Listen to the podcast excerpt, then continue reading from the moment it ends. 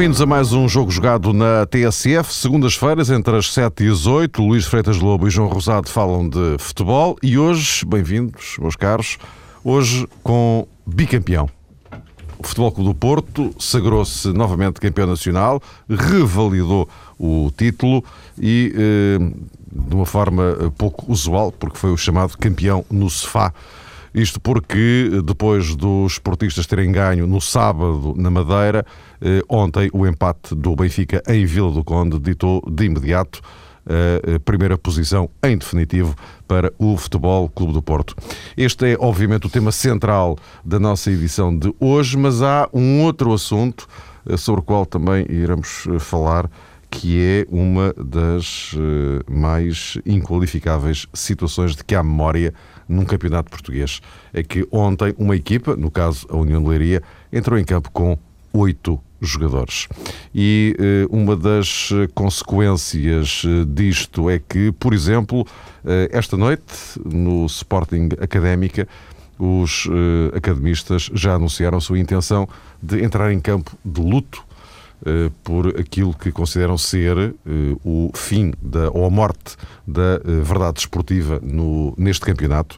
Eh, e por isso eh, os academistas têm a intenção de entrar de luto em Alvalade, o que no caso da académica significa equipar de branco. Bom, mas já lá iremos.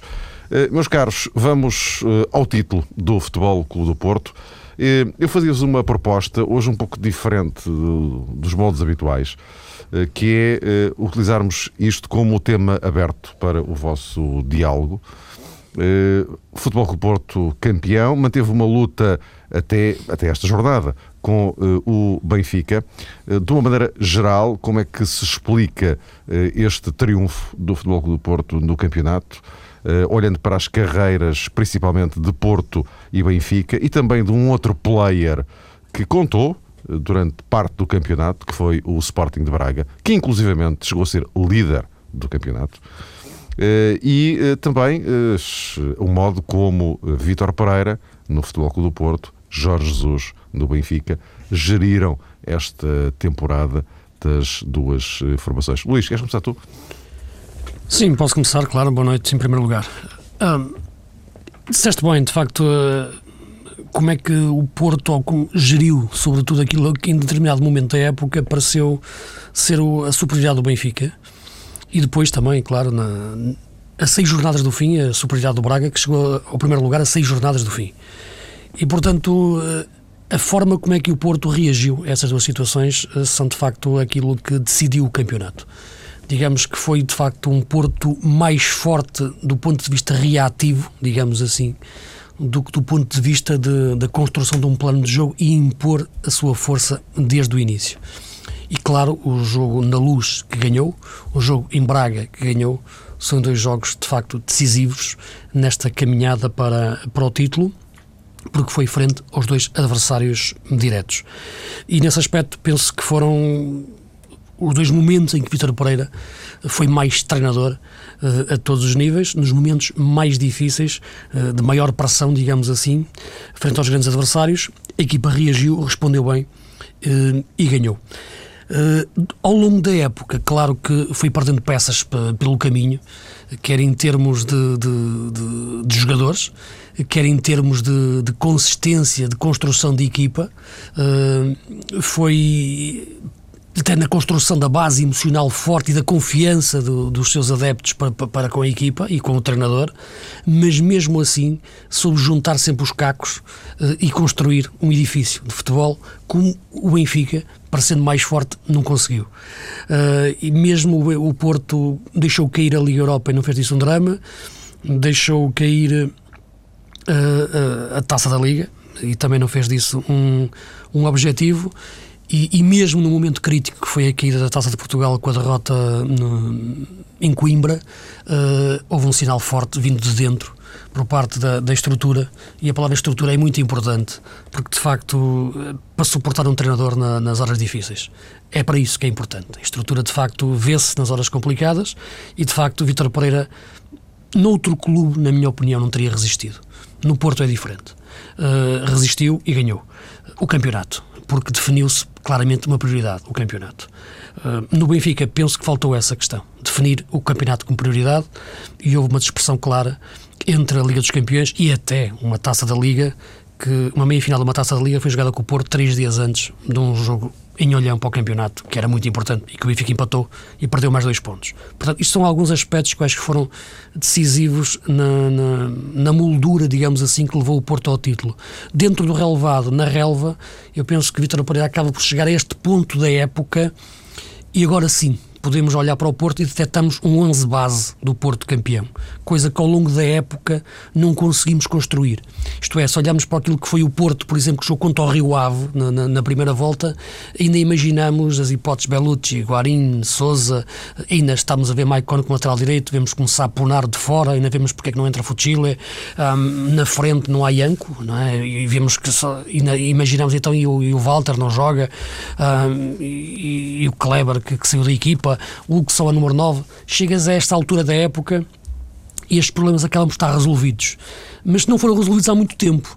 Eh, eu acho que definitivamente foi depois do empate em Passo de Ferreira. Na defesa, finalmente, Maicon a defesa central, e acho que o Porto encontra, na minha opinião, o melhor defesa central de, do seu plantel, com 23 anos, com margem de progressão enorme, e tira-o do flanco direito, onde eu acho que ele estava a queimar, e regressa para lá, reaparece lá Saponaro, uh, e, e cumpre o lugar de uma forma perfeitamente eficaz uh, que faz pensar e faz questionar porque é que não antes terá, na minha opinião, ultrapassado questões desportivas. No meio-campo está um triângulo fixo. Uh, o tal Porto dos quatro médios são aqueles três médios, Fernando Moutinho e Lutos, e na frente a presença ou de Ian com ponta de lança fixo, ou de um plano B, digamos assim, uh, ou pelo menos de uma, de uma nuance estratégica, a colocação de Hulk como número 9, como aconteceu na Madeira, e em Braga. Portanto, encontrou as soluções equilibradas uh, Vítor Pereira, que ao mesmo tempo, nesta construção, soube impor também a sua disciplina suportada na estrutura, que é muito importante. É ver, por exemplo, como houve o problema Cristiano Rodrigues e ele caiu da equipa, ou caiu do plantel e a estrutura aguentou. Houve o problema Varela no início da época, a estrutura suportou e o Vitor Pereira pôde resolver. Houve o problema Hulk, até na forma como ele o substituiu frente ao Passos Ferreira e ele sai disparado para, para, para o balneário e como a estrutura o resolveu, porque ele depois logo pediu, logo pediu desculpa. Houve o problema Rolando, na forma como saiu de, de, do campo também, de forma intempestiva, e, e depois a estrutura também resolveu. E Vitor Pereira, escudado nisso, tirou da equipa. Houve até o problema Álvaro Pereira, uh, que também saiu é em Braga, de, também saiu em Braga disparado. Portanto, vê a quantidade de jogadores que saíram disparados do relevado ou, ou, ou nos treinos uh, e foi resolvido esta semana, nem convocado foi. Portanto, tudo isto só é possível ser feito porque há uma estrutura por trás que suporta estas decisões, porque de outra forma, aquele balneário partia-se em, em, várias peças com tantos sinais de, de, de instabilidade dados uh, do relevado para, para o banco. Mas penso que esta, na minha opinião, foi a moldura toda que levou o Porto ao título.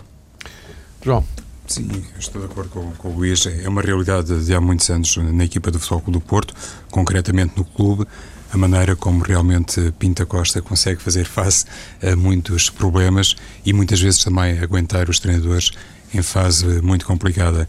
O Luís fez aqui uma resenha de várias situações que marcaram a época do Futebol Clube do Porto e se fizermos o somatório de todos esses episódios, quer de natureza disciplinar, o caso de Rolando, de Álvaro Pereira, eh, do próprio Hulk, olhando para aquilo inclusive que se passou eh, com a chamada dança da braçadeira, primeiro foi Elton, depois Rolando, depois Hulk, olhando para a instabilidade que se apoderou do Futebol do Porto, quando inclusivamente no plano europeu a equipa diante do Apoel sofreu dissabores que não se imaginavam. Olhando para tudo isto, percebe-se que deu realmente para tudo.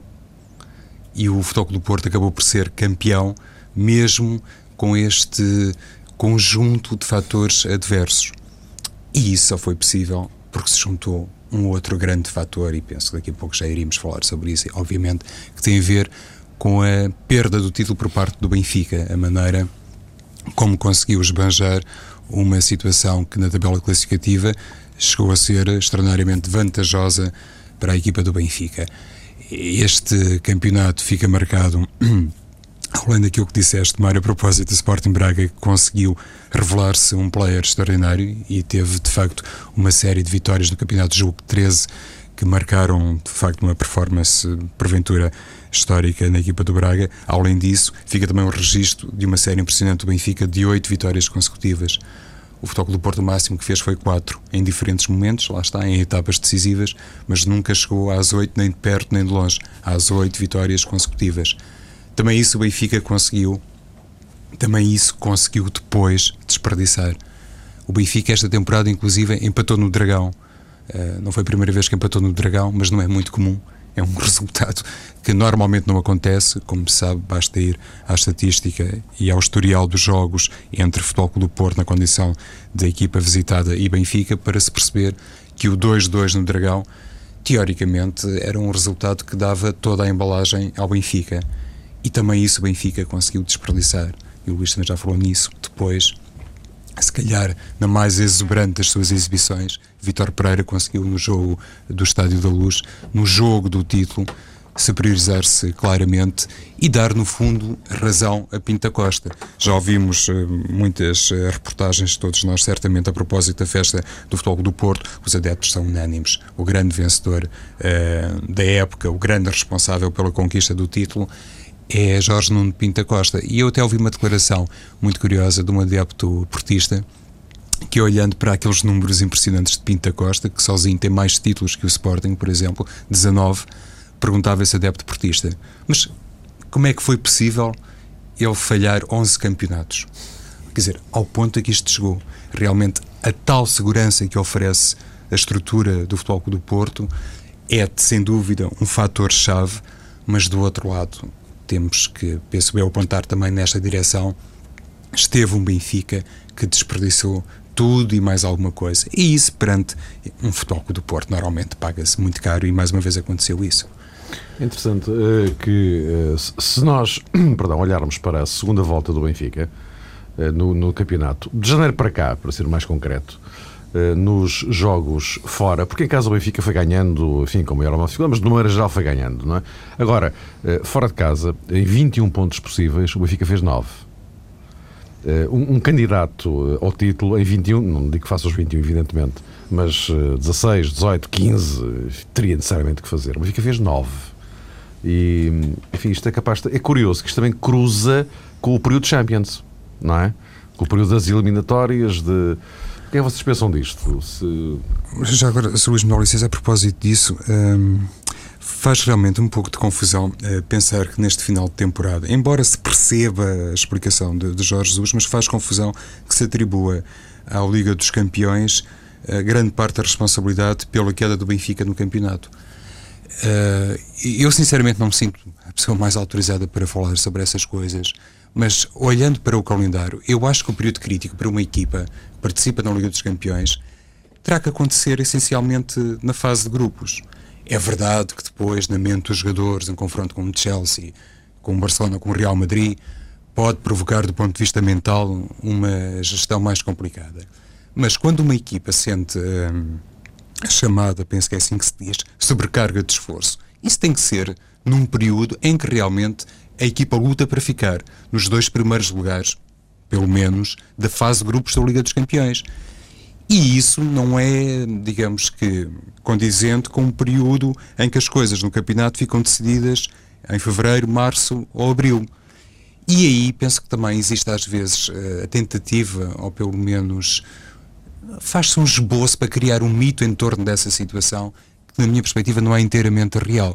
Porque se olharmos para aquilo que é a taça da Liga no futebol português, o, aquilo que os clubes grandes são obrigados a cumprir na taça da Liga, percebemos que, tirando um ou outro jogo, e já estou a falar das meias finais, o resto, sem desprimor para os outros, são jogos que, teoricamente, são muito acessíveis para os chamados clubes grandes.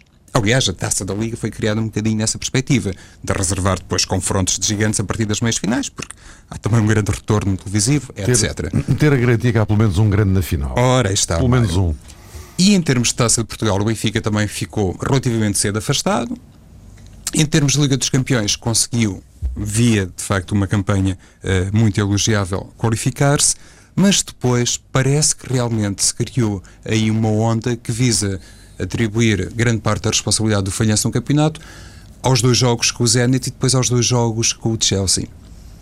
Sem querer atrever muito nesse campo, eu penso que também nessa matéria há aí algum exagero, considerando sobretudo o tipo de plantel que foi construído para o Benfica este ano. Mas não acha que, curiosamente, já voltamos ao Porto, mas agora só, só aqui uma contribuiçãozinha para, para, a vossa, para a vossa conversa se entenderem. Mas não, não, não notam ou não acham que a partir de São Petersburgo eh, muita coisa começou a mudar no Benfica?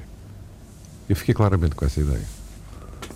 Repara, eu penso que tem, tem sido recorrente nas épocas do Benfica, nas três épocas de Jorge Jesus no Benfica, este período crítico que coincide com, com a fase adiantada de uma Liga Europa no primeiro ano e, e no segundo também, porque eu da Champions, e este ano na, da Champions em que há, há uma dispersão de, qual o foco competitivo em que a equipa deve, deve, deve investir. Uh, isso penso que, que, é, que é claro. Aliás, se olharmos para, para todas as equipas a nível, a nível europeu, isto não é uma questão apenas exclusiva do, do Benfica, não é? Muito dificilmente as equipas conseguem ao mesmo tempo disputarem um campeonato e uma Liga dos Campeões a top, tirando os casos no Real Madrid ou no Barcelona. Uh, é muito difícil. Para o Bayern de Munique sentiu isso, por exemplo, nas pernas, uh, para dar o exemplo de, de, uma, de uma equipa que vai à final da Champions e que quebrou no seu, no seu campeonato nesse momento decisivo. Portanto, é, e a rotatividade é feita nesse, nesse, nesse, nesses campeonatos e em Inglaterra também. Um, agora, esse período parece-me parece, parece claro. Uh, o Benfica teve 5 pontos de avanço. Portanto, e isso é que, de facto, eu há pouco falei do campeonato que, que, o Porto ganhou. Agora, falando do campeonato que o Benfica perdeu, não é? Porque são duas realidades, de facto, que se cruzam e parece qual é que será a mais, mais verdadeira, não é? Eu penso que neste. Posso dizer que foi o campeonato que, que o Benfica perdeu por uma razão muito simples. O Benfica teve 5 pontos de avanço, de facto é uma vantagem enorme antes de receber o Porto em casa, não é? depois de ter empatado, como o João disse, no Dragão. Portanto, é, é a partir daqui tu só podes perder o campeonato. Um, o Porto pode ganhá-lo, mas o Benfica tem que o perder antes, digamos assim. E, portanto, eu acho que, de facto, a questão da prioridade ou a questão da, da importância dada aos jogos das competições europeias, que Jorge aliás, não o escondeu e disse na, nas conferências de imprensa, uh, são, fazem parte, na minha opinião, de um processo global de treino, de entendimento do jogo e da construção do jogo e do processo todo de construção uh, emocional, tático e, e físico, que, que, que penso que não contempla dois jogos num espaço tão curto de tempo ao mesmo nível. E, portanto, o Benfica por exemplo, eh, jogou frente eh, ao Porto numa taça da Liga, isto até não foi o mesmo que jogou frente ao Olhanense em termos de rotação de jogo. O Benfica que joga frente, frente ao Chelsea não é o mesmo Benfica que depois aparece uh, em Alvalade. De facto, esses momentos da época em que, de facto, a pressão emocional e física é enorme e é muito maior, de facto, a equipa quebrou. Eu não acho que existem equipas. Mal fisicamente. O que eu acho é que não existem equipas apenas mal fisicamente, só mal fisicamente. Há um transfer também depois para o aspecto físico, o aspecto tático, para o aspecto tático e para o aspecto mental. E a equipa do Benfica, nesses jogos, era uma equipa cansada mentalmente uh, e taticamente. E, e isso refletiu-se nos pontos que perdeu no, no, campeonato. Sinceramente, eu acho que se o Benfica tivesse dado a prioridade ao campeonato em vez de apostar tanto numa Liga dos Campeões como apostou, penso que não teria perdido Uh, esses pontos, pelo menos da forma, na minha opinião, em que, em que, em, em que os perdeu. Uh, e, portanto, depois São Petersburgo, uh, cruzando ali sobretudo aqueles dois jogos que são anteriores ao jogo, ao jogo com o Porto, os jogos de Guimarães e o jogo em casa com a Académica, eu penso que são os jogos uh, decisivos do, do, do, campeonato. E o Benfica perde uma vantagem de 5 pontos, uh, fica em igualdade pontual com o Porto e, portanto, em 3 semanas tinha mais 5 pontos para passar a ter menos 3. E, portanto, essa pancada o Benfica nunca mais, nunca mais a recuperou, porque, na minha opinião, tira os pés do chão em termos de campeonato para os levantar para, em termos de, de Liga dos Campeões campeões. Mas aí está, Luís, admitindo que essa, essa leitura é mais correta que a minha, digamos assim, faz-me realmente confusão então pensar no grau de aproveitamento que se faz do plantel. Claro, isso aí até que ponto, cruza tudo isto, exato. Pois, até que ponto é que o Benfica então construiu um plantel com a riqueza que manifestamente este ano teve e depois foi incapaz de explorar bem isso, de forma a que a equipa não acusasse o tal uh, stress, não sei se psicológico, ou tal cansaço físico e também anímico que provavelmente evidenciou nas partidas-chave, quer da Liga dos Campeões, quer do Campeonato Português. essa questão é que deve ser colocada, porque muitas vezes um clube gasta inúmeros uh, uh, recursos, gasta imenso, uh, o plantel é reforçado com jogadores que custaram imenso dinheiro e depois percebemos, ao olhar para os minutos de contribuição no campeonato português, sobretudo no campeonato português, que esses jogadores não foram devidamente aproveitados. E já outro dia falámos nisto, penso no anterior programa, ou, ou no penúltimo, não se pode fazer a rotação uh, via um decreto instantâneo, carregar no botão, agora vamos rodar a equipa. Tudo isso tem que ser feito uh, de forma muito estruturada. N não se pode chegar ali uh, fevereiro ou março e de repente pôr uh, Flano e Beltrano no jogo contra o Olhanense e contra o Futebol do Porto, ou contra o Sporting, contra o Braga, ou contra o Zenit, colocar A, B ou C. E julgo que nesse aspecto realmente também o Benfica ficou um pouco atrás do Futebol do Porto que inclusive eu há pouco estava a tentar enumerar alguns fatores, esqueci-me de um que o Luís aqui menciona muitas vezes. A saída, e há pouco também sublinhou, a saída de médios do, do Futebol do Porto deixou Vitor Pereira, eh, é verdade, não em tantas frentes, mas deixou Vitor Pereira muito condicionado para aquela zona nevrálgica do terreno. E o Porto não deixou de ser campeão por causa disso esta questão vai de certeza ecoar na, na, na, reflexão que o Luís Filipe Vieira vai ter que fazer quando preparar a próxima temporada, ele e, e, e o futuro treinador do Benfica. Resta saber se será Jorge Jesus.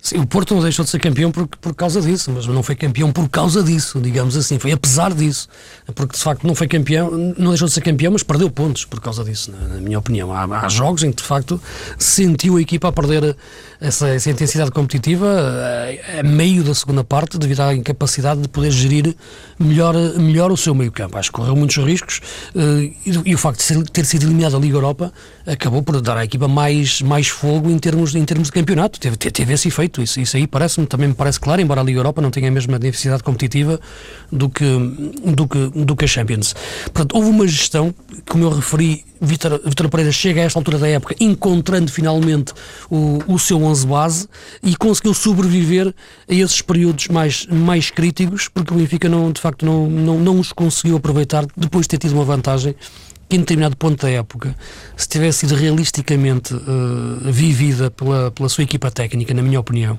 teria sido mais que suficiente para o Benfica uh, uh, ser campeão. Isso, isso, isso parece-me parece claro.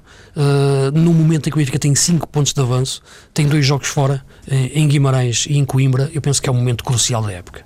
E, e, é essa altura em que o Benfica quebra e depois o Porto ganha o jogo, o clássico, como tu disseste, que é de facto o primeiro jogo do título, o segundo jogo do título é a vitória em Braga. E, e nestes dois jogos o Porto não falha e não falha o Hulk, eh, que é de facto um jogador que, que leva este campeonato para outra, para outra dimensão. Estamos, temos estado a falar de, de, de Jorge Jesus e de Vitor Pereira, falando dos jogadores que estão de, com calções e com chuteiras, de facto, quem tem Hulk tem, tem, tem, de facto muitas mais probabilidades de ganhar um campeonato em Portugal, porque a, sua potência técnica e física e a velocidade de facto leva qualquer jogo uh, atrás. E, e, nos grandes momentos uh, ele apareceu. Uh, e de facto isso foi decisivo para, para Vitor Pereira e para o Porto na, na, na altura de ganhar o campeonato. Talvez só para concluir este tema, e há outra coisa que também me deixa um bocadinho perplexo, que tem a ver com notícias que eu hoje li a propósito um, do acompanhamento ou falta dele que os jogadores do Benfica tiveram também agora em Vila do Conde. Um jogo que tinha uma importância crucial, conforme se viu. Não estava nem o Luís Filipe Vieira, não estava Rui Costa, é estas coisas, eh, por muito que seja intocável, digamos que a agenda pessoal do Luís Filipe Vieira, e eu, como devem imaginar, nada tem a ver com isso, mas faz confusão que não esteja ninguém um, ehm, de chamadas figuras carismáticas a é dar um enquadramento à equipe. É evidente. Não é, Luís? Porque é evidente. no Futebol do Porto nunca aconteceria. E, e, as pessoas, se calhar, nesta altura, perguntam, uh, mas por que razão se está sempre a evocar o Futebol do Porto? Porque sim, porque a história demonstra que nos últimos 30 anos de Pinta Costa houve de facto sempre este caminho paralelo que foi percorrido pelo Presidente, ou em última instância por alguém muito próximo do Presidente, para que os jogadores, também nas etapas decisivas, estivessem, eu diria, soberbamente acompanhados.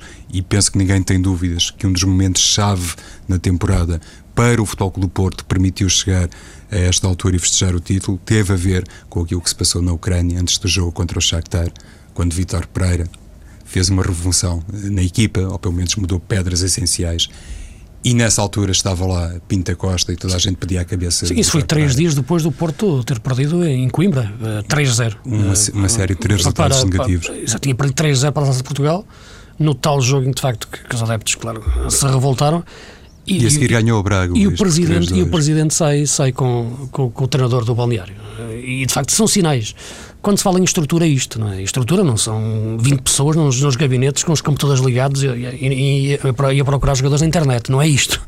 estrutura são três pessoas. É um treinador forte, é um presidente forte, é um diretor desportivo, chefe de departamento de futebol, vice-presidente, o que quiserem chamar, forte. Isto é uma estrutura. E depois, ao lado, blindado, dois ou três conselheiros, mas de facto daqueles que não aparecem, não é? Daqueles que estão em entrevistas. Isto é uma estrutura. É evidente que isto é muito mais fácil ser feito no Porto do que em Lisboa. As cidades são diferentes, eh, é tudo diferente, os espelhos até são diferentes. Portanto, a Feira de Vaidades é diferente, é tudo diferente, é, é, não tenham dúvidas. Uh, Lisboa, de facto, é uma coisa. É, é, de facto, é, é, é uma passarela para muitas pessoas. O Porto é diferente, é, é mais um túnel, é, é outra coisa. E de facto a, a, forma de construir é completamente diferente. Uh, constrói-se durante a noite, se for preciso. Uh, em Lisboa constrói-se à luz do dia. Uh, as pessoas têm que ter sempre um penta no bolso. No Porto não é necessário. isso faz toda a diferença em 30 anos. e ninguém ganha tanto por acaso. Ninguém, ninguém, ninguém ganha tanto apenas da forma como muitos querem dizer que subterrânea. Não é. Uh, há competência. Uh, e, e, para provar isso é que quando o Benfica ganhou foi, foi porque foi melhor. não tenho dúvidas disso. Ganhou menos vezes nos últimos tempos, porque de facto tem, na minha opinião, tem, tem, tem falhado de forma, de forma crucial nos momentos decisivos.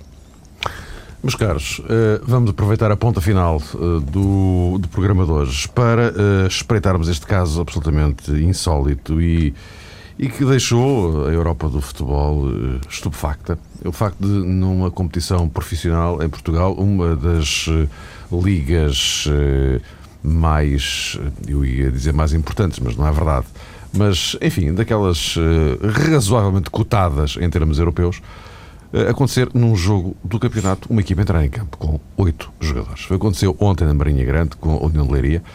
Ehm, e eh, hoje, já que aludi à reação da académica, que eh, esta noite pretende jogar de luto em Alvalade por entender que morreu a verdade esportiva neste, neste campeonato. Ehm, João, começaria por ti. Isto é de facto uma situação absolutamente eh, inacreditável e isto já deveria ter causado um verdadeiro terremoto no, no futebol português, porque isto é absolutamente assustador. É, é de facto assustador, sobretudo olhando para um cenário que nos últimos tempos quase que nos fazia adivinhar uma coisa deste género. Eu, para dizer a verdade, só fiquei surpreendido por isto ter acontecido agora. Até porque hum, muitas vezes as pessoas têm a ideia que os jogadores de futebol uh, não são trabalhadores iguais aos outros no que toca aos seus direitos.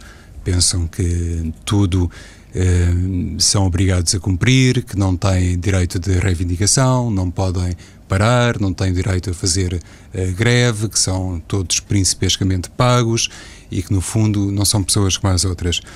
Uh, mas são, e, e, têm família, e têm cargos, e, e sobretudo, uh, são muitas vezes chamados, mesmo jogadores que evoluem equipas de um plano médio ou até inferior em comparação com o universo dos três grandes, mas são esses jogadores que são chamados para construir aquilo que se poderia qualificar quase como um, um espetáculo desviante que muitas vezes serve para se esquecer toda a outra realidade social em Portugal.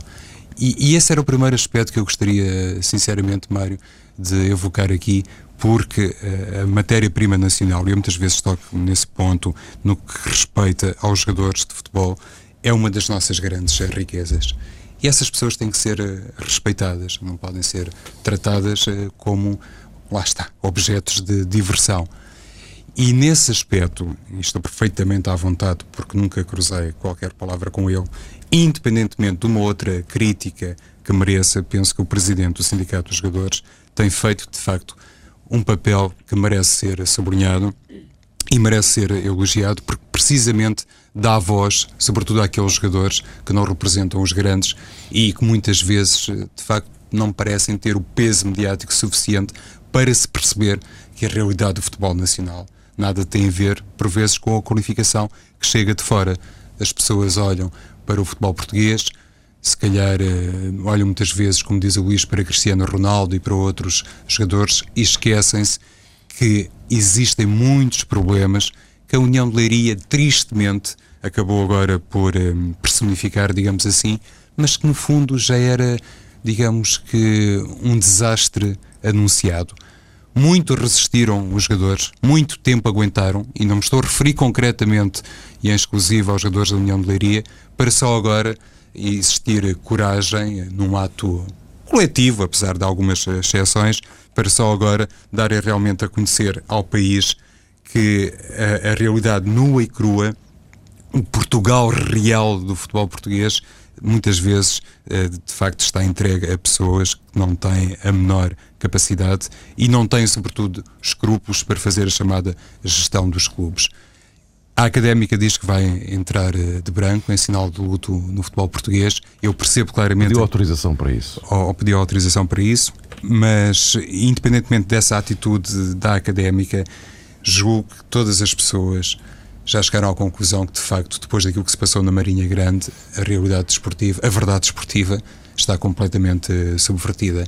E no meio de tudo isto, até tivemos o presidente de missionário da União Leiria a agradecer publicamente ao presidente do Benfica, porque parece que o presidente do Benfica, segundo disse Bartolomeu, teve interferência neste processo, o que é uma coisa que a mim também me passa completamente ao lado, não consigo fazer uma interpretação sobre isso. É verdade que o Benfica tem jogadores emprestados à União de Leiria, mas este caso, digamos que não é propriamente transversal ao Benfica. O presidente do Benfica não tem que opinar sobre aquilo que se passa na União de Leiria.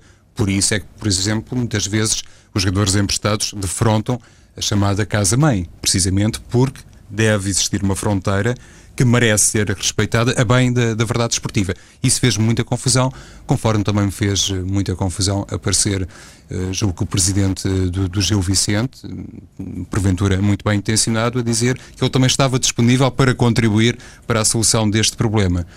Se isso também não é um passo para subverter a verdade esportiva, então já não sei sinceramente o que é que é verdade e o que é que é falso no futebol, o que é que é verdadeiro e o que é que é falso no futebol português.